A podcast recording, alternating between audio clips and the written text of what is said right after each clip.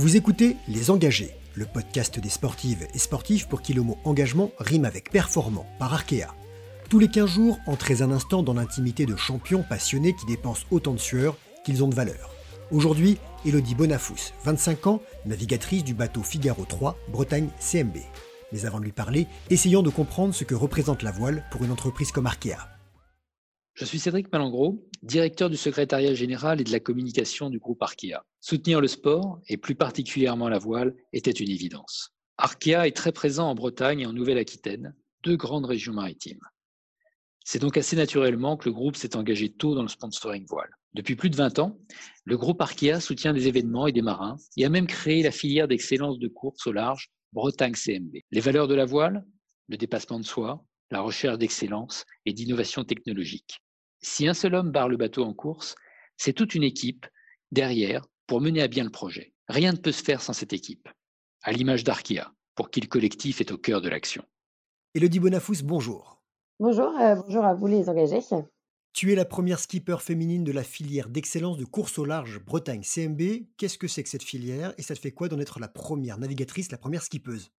Euh, du coup, tout d'abord, cette filière, c'est euh, une filière euh, d'excellence, mais surtout de, de, formation dans la course large, donc qui est soutenue par la région Bretagne, le Crédit Mutuel de Bretagne, et qui est hébergée au pôle Finistère Course Large à Port-la-Forêt, et qui permet à des, à des jeunes skippers novices dans le domaine de d'apprendre en fait et de se former à ce métier qu'est d'être skipper. Et aujourd'hui, tu navigues sur quel type de bateau? Moi, je navigue sur un Figaro Beneteau 3. Ça veut dire que tous les skippers qui naviguent dessus ont exactement le même bateau. Alors, tu viens de participer à la solitaire du Figaro. Vous n'étiez que deux femmes engagées. Tu penses que tu as un rôle à jouer pour montrer qu'en mer, femmes et hommes sont à armes égales? Moi, comme l'autre femme qui y était, on a le, même état d'esprit à vouloir justement montrer que, que c'est un sport qui est, qui est accessible, qu'on a les compétences pour le faire, autant que tous ces hommes qui y sont et qu'il faut qu'il faut se lancer. Et je pense qu'il y en a des, des femmes qui ont cette envie parce que la preuve, c'est que lorsque cette sélection a été lancée l'année dernière, euh, donc la Bretagne et le CMB pour cette filière ont reçu plus de 30 dossiers de candidature de femmes. Comment s'est passée cette course pour toi? Euh, donc cette course c'était une grande première, euh, donc ma toute première participation à une solitaire du Figaro, c'était très attendu parce que c'est une course que je suis et que je regarde quand même depuis de nombreuses années et que j'admire. Euh, j'arrivais avec un peu d'appréhension parce que tous les marins ils le disent que c'est une des courses les plus dures. Euh, j'avais déjà fait des courses en solitaire, j'avais déjà passé des nuits euh, en mer en solitaire, chose que je fais depuis quand même que un an seulement. Donc là, j'avais un peu d'appréhension que de d'enchaîner quatre étapes avec plusieurs nuits en, solitaire à chaque fois. Donc ça beaucoup de fatigue, beaucoup d'investissement physique même, euh, même morale, parce que c'est beaucoup d'engagement. Et du coup, ça a été une, une expérience euh, absolument extraordinaire. Euh, c'est, je pense, une expérience sportive, mais aussi humaine, euh, qui, qui, est importante à vivre dans une vie de, de marin, surtout en course au large. Alors, tu navigues en solitaire, mais tu as une équipe avec toi pour l'entraînement, pour la préparation. Ça représente quoi pour toi le collectif? Seul sur un, un projet comme celui-ci, c'est, c'est pas possible d'avancer. On a besoin d'être très très entouré, très accompagné, parce que c'est des des projets qui demandent euh, beaucoup de polyvalence et, beaucoup de temps. Euh, on a besoin d'être entouré par, euh, par exemple, des, techniciens qui s'occupent de, préparer et d'entretenir les bateaux, des entraîneurs. On a aussi besoin de, partenaires d'entraînement pour progresser et toutes ces personnes qui ont des compétences bien spécifiques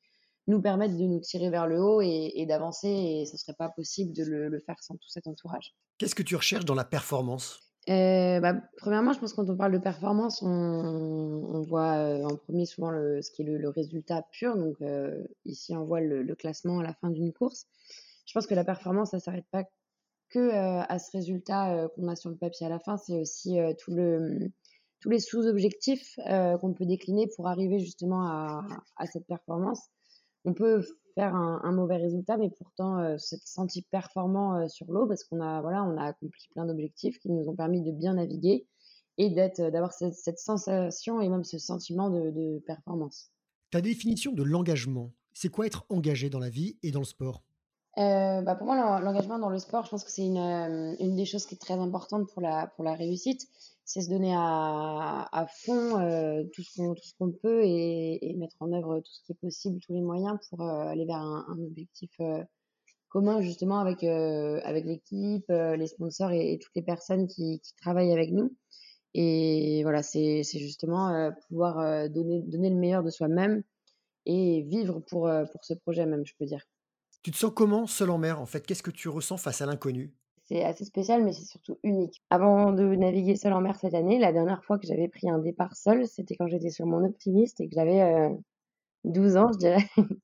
du coup, non, c'est énormément d'émotions. Enfin, moi, les, par exemple, le départ de la toute première étape de la solitaire, ça a été un moment très fort dont, je me rappellerai d'ailleurs. Hein, je me disais, ça y est, je suis sur cette ligne de départ. À côté de moi, il y a Armel Lecléache, il y a, il y a Yann Elias, et là, je vais partir en mer toute seule pendant quatre jours. en plus, on allait en Irlande, j'avais jamais été aussi loin. Et du coup, c'est des, condensés de moments. déjà, on voit des paysages magnifiques. Enfin, je pense qu'on a la chance de pouvoir avoir cette liberté en mer. J'essaie d'apprécier un peu tous ces moments-là et un peu l'instant présent, même si dans une course, on est souvent voilà, très concentré sur ce qu'on fait, mais c'est important d'avoir ce recul-là et de se dire, waouh, on a la chance d'être tout seul sur notre bateau, au milieu de rien, et c'est parfois magnifique. Et, du coup, après, justement, comme on est tout seul, ben, ça sert à rien de râler parce qu'en fait, on peut râler sur soi-même. Il n'y a personne qui sera là pour nous aider. Euh, on est obligé d'être autonome. Euh, les moments de bonheur, ben, on les partage tout seul, même si on peut les raconter arriver à terre. Ça fait beaucoup travailler euh, sur soi-même et ça, on a le temps de, on a le temps de réfléchir, on a le temps de, on a le temps de penser à plein de choses et, et de, ouais, voilà, de, découvrir un peu des, des nouvelles sensations, même, je dirais. Est-ce que tu peux nous parler d'un moment marquant de ta vie de navigatrice? Et ben là, aujourd'hui, un moment marquant, j'ai envie de vous parler forcément du moment le plus fort que j'ai vécu sur cette solitaire. Euh, ça s'est passé sur la, troisième étape, donc on partait de Dunkerque pour aller jusqu'à Saint-Nazaire. Du coup, ça faisait un, long parcours euh, donc tout le long de, des côtes euh, bretonnes. arrivé en milieu de la première nuit, j'ai eu des, petits soucis. Je me suis j'ai emmêlé mon, arbre d'hélice dans un casier. Du coup, j'ai dû plonger euh, un bon moment sous le, bateau au petit matin pour réussir à, couper tous ces bouts en fait qui empêché d'avancer. C'est quelque chose qui, euh, pour vous dire, quand ça nous arrive, euh, on n'y réfléchit pas trop. On est au milieu de la Manche, on plonge, mais le cerveau il est un peu débranché à ce moment-là et le seul objectif c'est de réussir à résoudre son problème. Et c'est un problème qui m'a fait prendre pas mal de retard. On devait passer la pointe du Cotentin, c'est un endroit où il y a beaucoup beaucoup de courant. Euh, les concurrents qui étaient devant moi ont passé cette, euh, cette pointe avec le courant donc, qui venait derrière eux, donc qui les faisait accélérer. Et au moment où moi je suis arrivée, il venait d'y avoir la renverse de marée, donc j'avais le courant de face, ce qui fait que je suis restée arrêtée très longtemps là-bas et que j'ai vu tous les copains s'en aller loin devant. Euh. du coup, je les avais plus en visuel et je recevais plus non plus leur signal GPS sur mon ordinateur de bord. Et, et là, je me suis retrouvée vraiment seule euh, je savais plus où ils étaient. Il y avait des conditions météo assez incertaines, donc je, ne savais pas trop ce qui allait se passer. Moi, j'avais plus de vent. Je savais pas si eux, devant, ils, avançaient. Je savais pas où est-ce qu'ils en étaient. Enfin, je me suis imaginé presque le pire, me dire, je vais arriver 24 heures après eux, Madame ma solitaire du Figaro, je, l'aurais raté, je l'aurais perdu là-dessus. Et je suis passée par toutes les émotions possibles et à, devoir me débrouiller et en fait à devoir me, gérer, euh, gérer mes émotions qui n'étaient pas faciles à gérer à ce moment-là parce que euh, c'était pour moi au début un, gros échec. Eh bien, Elodie Bonafous, merci d'avoir témoigné dans Les Engagés et on te souhaite bon vent. Merci beaucoup, merci Les Engagés. C'était Les Engagés par Arkea, le podcast des championnes et champions aux grandes ambitions et qui s'y engagent à fond.